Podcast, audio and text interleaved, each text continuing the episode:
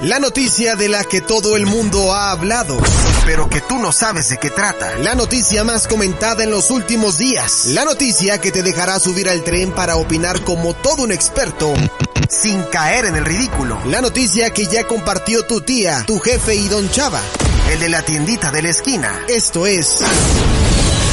Me brincó esta nota, güey.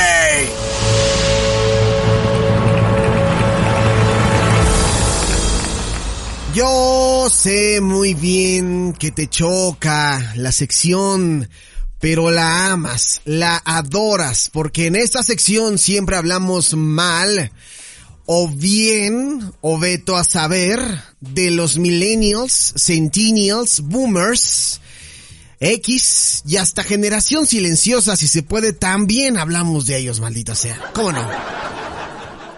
Pero en esta ocasión, los que ya leyeron el título del episodio de podcast saben muy bien de qué vamos a hablar. Y los que están escuchando este podcast completamente en vivo no lo saben.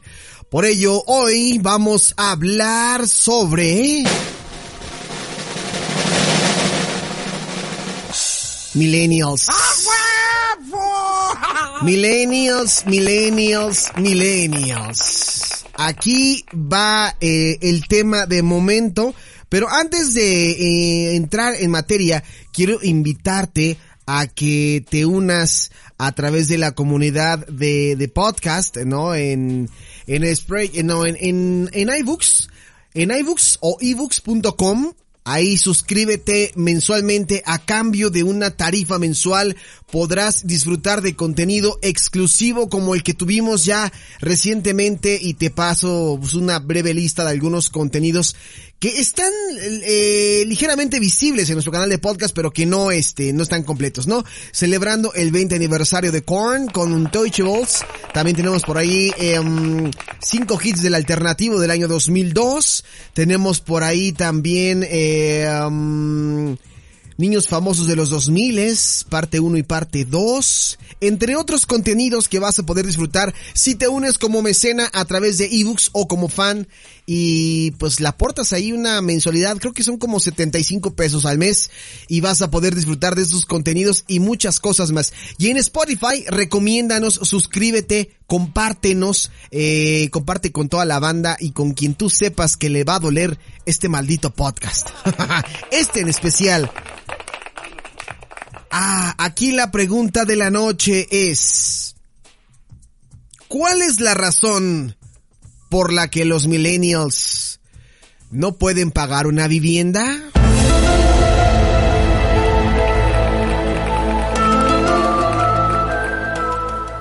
Efectivamente, investigaciones Alejandro Polanco Chairo Company trae para ustedes esta gran incógnita porque hemos sido muy buleados, hemos sido muy... Eh, hemos sido víctimas de burla de parte de otras generaciones como los boomers, quienes aseguran que no podemos pagar una vivienda. Y quizá tengan razón. Pero bueno, recientemente se hizo un estudio, ya ven que ahora toda nuestra vida se basa en estudios, ¿no? Eh, recientemente un estudio en el Reino Unido dice que la mitad de al menos los británicos cree que los jóvenes no pueden costear el comprar una casa porque gastan demasiado o gastamos demasiado en televisión, Netflix y viajes. No, ¿cómo bu? Tienes razón.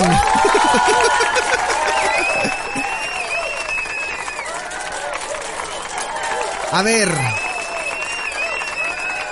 Dice por aquí que un millonario australiano dijo recientemente que los millennials no podían permitirse comprar una vivienda porque se gastan 40 dólares al día en aguacates machacados y cafés, además de que no trabajan. Es un decir, o sea, es una forma de decir que gastamos en cosas que no necesitamos. Y tiene razón. Y ahorita les voy a, les voy a poner un ejemplo.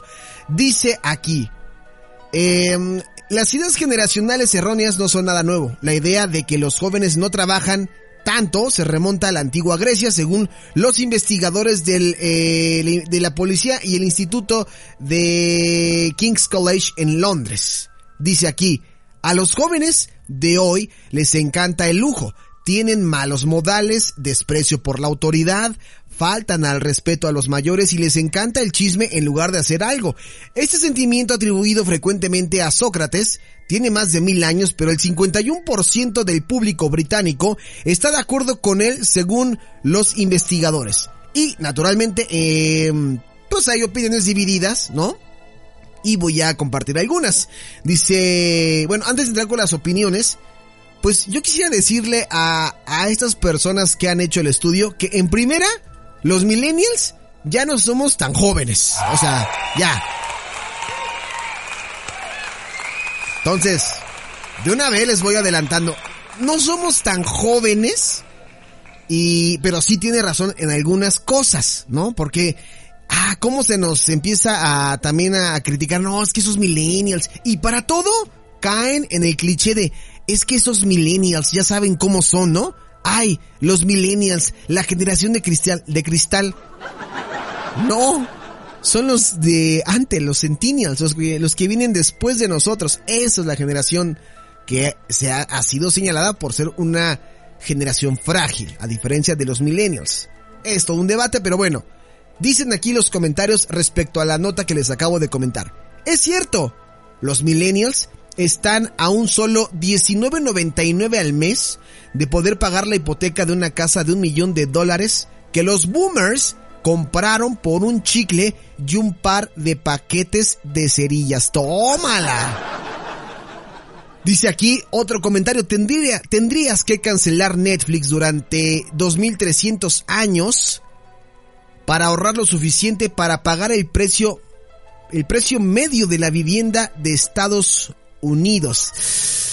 Híjole, pues sí, tiene razón también. También los investigadores han expresado una, un tipo de frustración con la narrativa.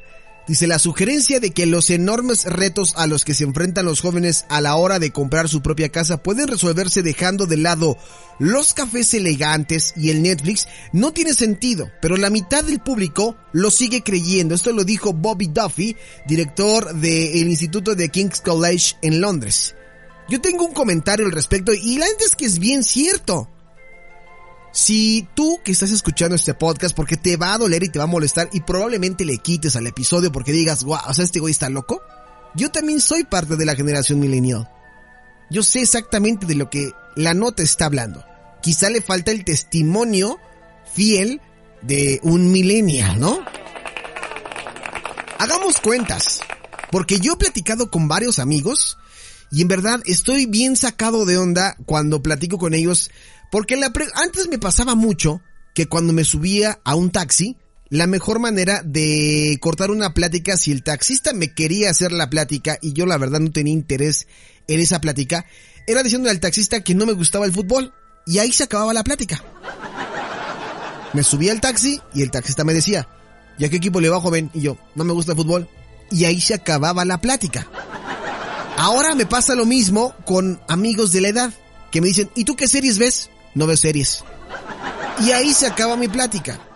Entonces varios de ellos, ¿a qué voy con esto? Que varios de ellos me han dicho, no, mira, yo tengo Netflix, Amazon, Disney Plus, este, Pornhub Premium, o sea, todas las aplicaciones habidas y por haber. Y mínimo cada una te cobrará por ahí de 100 pesos. Pongamos un ejemplo, ¿no?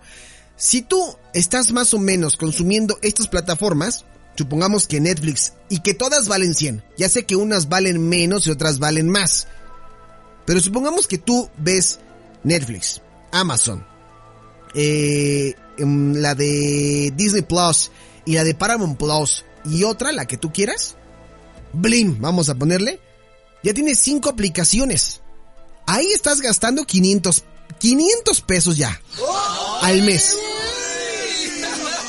Ah, pero agrégale que al niño, a la niña o al niñe, o a niñe, le gusta mucho café de Starbucks, güey, ¿no? Odio el café de Starbucks. Lo odio, lo odio. Y lo saben varios. Y el café de Starbucks no te sale en 20 pesos. Te sale mínimo en 100 pesos. Y si el niño, la niña o niñe le gusta ir a café de Starbucks este, pues todos los días, bueno, no todos los días, pero lunes, miércoles y viernes, pues ya son otros 300 pesos, ya llevamos 800, 800 varos. A eso agrégale que le gusta comprar cositas en las aplicaciones, ¿no? Que Mercado Libre o que Amazon Prime y que si le, o sea, ya tenemos 800 pesos gastados y que no consumimos así, eh, pues netamente todo el, producto. Agrégale que, que el internet, ¿no? ¿Cuánto pagas internet? 600 varos. Ya tienes ahí más o menos 800, 900, 1000, 1300 pesos, ya. De puro servicio de streaming. De puro servicio de streaming, 1300. Luego agrégale que más las comidas, ¿no? ¿Qué te aventarás? ¿Unos mil varos? Ya llevas 2300, ¿no? De comidas a la quincena. Y así me puedo ir con varios ejemplos de cosas que realmente no necesitamos. Gastamos en cosas que no necesitamos en ese momento. A lo mejor la, diversión es válido, pero también hay un cierto límite. O tengo amigos que también gastan mucho en conciertos. Y ahí hay otra salida de dinero, además de todo lo que pagan mensualmente únicamente de streaming. O sea, es para que se pongan a pensar. Dice por aquí, la incapacidad de los millennials para poder pagar una vivienda no tiene nada que ver con nuestras suscripciones a Netflix. Esto lo dijeron por ahí. Que irónicamente eh, algunos siguen eh, compartiendo de cierta forma la cuenta de Netflix con sus padres. O sea, la nota critica a los padres de los millennials porque dicen, pues oye, no me estés juzgando cuando tú te estás volando mi señal de Netflix, güey, ¿no? O nuestro café diario de, de, de 7 dólares. Pues sí, o sea, es que la nota pone un poquito las dos perspectivas, ¿no? La de los millennials y la de los boomers. Pero dice aquí que el valor promedio de la vivienda en 1980 era de 47.200 o de 167.000 dólares, ajustado al valor actual del dólar. El precio medio de una vivienda unifamiliar en el primer trimestre del 2022 era más de dos veces y media superior de unos impactantes 428.700 dólares. Tras la recesión, ah, bueno, vamos antes. Dice aquí, nos graduamos en un infierno financiero y económico. ¿Alguien se acuerda de la generación del 2007? Una deuda estudiantil abrumadora, el título universitario que todos nuestros mentores prometieron que sería la clave del éxito, se ha convertido en un lastre para millones de graduados que no pueden salir a flote. Bueno, ahí creo que les puedo dar un poquito de razón, ¿no? La recesión del 2008, los bancos redujeron sus normas de suscripción de créditos e hicieron que el 20% de pago inicial fuera la norma. Para una casa de valor medio hoy en día, eso supone un pago inicial de 86 mil. Muero de risa, dice la nota, así tal cual. Vamos a hablarlo en términos chilangos, mexicanos. Creo que tenemos más chance de sacar la casa del, Infiernavit, ¿no? Yo creo que sí tenemos chance de sacarla del Infiernavit. Te pregunto, ¿has hecho algo por sacar tu casa del Infiernavit? Me pregunto, ¿He hecho yo algo por sacar mi casa del Infiernavit? Sí, es una caja de huevo, pero pues algo se puede sacar, algo se puede sacar. La moraleja y el consejo de este podcast, no estés pagando tanta cosa que no consumes. Si no ves Paramount Plus y más que quieres verlo por ahí, Carly, pues pídele a un amigo que te preste su cuenta de Paramount Plus o que te invite a su casa a ver Netflix sin Netflix, no sé. O una amiga, ¿no? Oye, invítame a ver, yo, yo tengo ganas de ver iCarly en Paramount Plus, pero no por eso ya compré Paramount Plus. Me aguanto, ¿no? Recientemente acabo de cambiar de proveedor de internet. Y ya no tengo Netflix. Y no lloro porque no tengo Netflix. Ahora, ah, se me olvidó. A eso agrégale que tienes que pagar tu suscripción mensual de, de la plataforma de música para que no tengas comerciales. Ahí ya son otros 100 varos más. O sea, Hagan cuentas, los invito a que no gasten a lo idiota, lo bruto, y más porque la situación actualmente no está, pues, para andar regalando el dinero. Sí, sueno viejo, pero me vale madres, yo sé que lo que les estoy diciendo es real. Ahí está.